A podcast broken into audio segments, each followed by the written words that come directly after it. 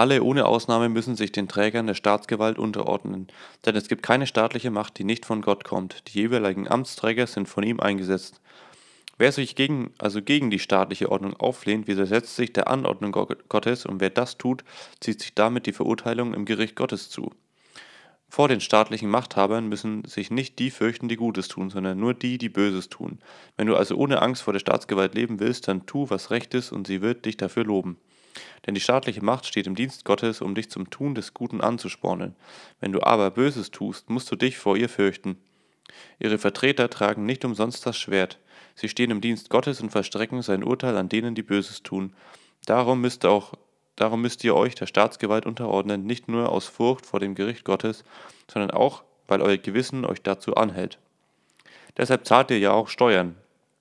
Denn die Staatsbeamten handeln als Beamte Gottes, wenn sie beharrlich darauf bestehen. Gebt also jedem, was ihr ihm schuldig seid. Wem Steuern zustehen, dem zahlt Steuern. Wem Zoll zusteht, dem zahlt Zoll. Wem Respekt zusteht, dem erweist Respekt, und wem Ehre zusteht, dem erweist Ehre. Bleibt niemandem etwas schuldig, außer der Schuld, die ihr niemals abtragen könnt, der Liebe, die ihr einander erweisen sollt. Wer den Mitmenschen liebt, hat alles getan, was das Gesetz fordert. Ihr, könnt die Gebote, brich, ihr kennt die Gebote, brich nicht die Ehe, morde nicht, beraubt niemanden, blicke nicht begehrlich auf das, was anderen gehört. Diese Gebote und alle anderen sind in dem einen Satz zusammengefasst, liebe deinen Mitmenschen wie dich selbst. Wer liebt, fügt seinen Mitmenschen nicht, nichts Böses zu. Also wird durch die Liebe das ganze Gesetz erfüllt. Macht ernst damit und das erst recht, weil ihr wisst, dass die Stunde, was die Stunde geschlagen hat. Es ist Zeit für euch, aus dem Schlaf aufzuwachen, denn unsere endgültige Rettung ist nahe. Sie ist uns jetzt näher als damals, als wir zum Glauben kamen. Die Nacht geht zu Ende, bald ist es Tag. Deshalb wollen wir alles ablegen, was zur Finsternis gehört, und wollen uns mit den Waffen des Lichtes rüsten. Wir wollen so leben, wie es zum hellen Tag passt. Keine Sauf- und Fressgelage, keine sexuellen Ausschweifungen, keine Streitigkeiten und Rivalitäten. Lasst Jesus Christus den Herrn euer ganzes Leben bestimmen und hätschelt nicht eure alte, selbstsüchtige Natur, damit die Begierden keine Macht über euch gewinnen. Haltet Gemeinschaft mit denen, die einen schwachen Glauben haben. Streitet nicht mit ihnen über unterschiedliche Auffassungen. Die einen sind überzeugt, dass ihr Glaube ihnen erlaubt, alles zu essen. Die anderen haben Angst, sich zu versündigen und essen lieber nur Pflanzenkost. Wer Fleisch isst, soll die anderen nicht verachten, aber wer Fleisch isst, soll die anderen auch nicht verurteilen, denn Gott hat sie ja in seine Gemeinschaft aufgenommen.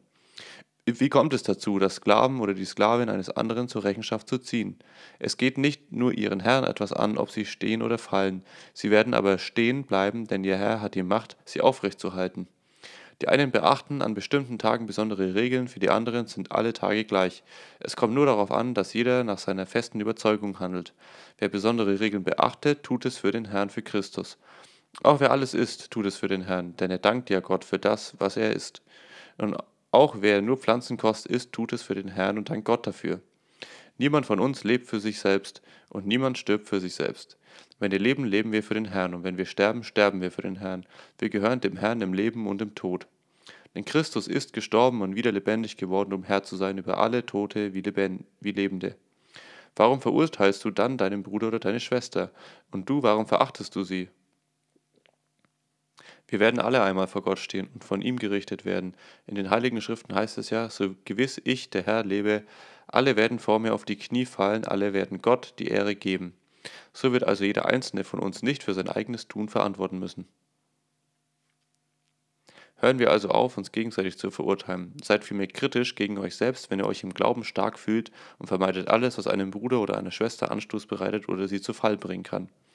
Gewiss, ich bin davon überzeugt und kann nicht dafür kann mich dafür auf Jesus den Herrn berufen. Es gibt nichts, was euch aus sich heraus unrein ist und deshalb nicht gegessen werden darf.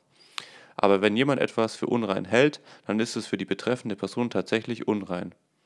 Wenn du also deinen Bruder oder deine Schwester bloß wegen einer Speise in Verwirrung störst und im Glauben irre machst, dann lebst du nicht mehr in der Liebe. Bring nicht durch dein Essen den Bruder oder die Schwester ins Verderben, für die Christus gestorben ist. Bringt das Gute, was Gott euch geschenkt hat, nicht in Verruf. Denn wo Gott seine Herrschaft aufrichtet, geht es nicht um Essen und Trinken, sondern nur sondern um ein Leben unter der rettenden Treue Gottes und in Frieden und Freude, wie es der Heilige Geist schenkt. Wer Christus mit einem solchen Leben dient, gefällt Gott und wird von den Menschen geachtet. Wir wollen also alles durchsetzen, dass wir in Frieden miteinander leben und miteinander in unserem Glauben fördern. Ihr als Gemeinde seid Gottes Werk. Das stört es nicht wegen einer Essensfrage. Gewiss, alles ist rein, aber es ist schlimm, wenn jemand etwas mit schlechtem Gewissen isst und dadurch zu Fall kommt. Deshalb tust du gut daran, kein Fleisch zu essen und keinen Wein zu trinken und auch sonst alles zu unterlassen, was deinem Bruder oder deine Schwester zu Fall bringen könnte. Wenn du einen starken Glauben hast, dann hab ihn für dich selbst, als eine Sache zwischen dir und Gott. Freuen darf sich, wer seiner Sache sicher ist und sich nicht selbst verurteilen muss. Wer aber beim Essen ein schlechtes Gewissen hat, ist schon verurteilt, denn er handelt nicht so, wie es dem Glauben, dem Vertrauen auf Jesus Christus entspricht, und alles tun, das nicht aus dem Glauben kommt, ist Sünde.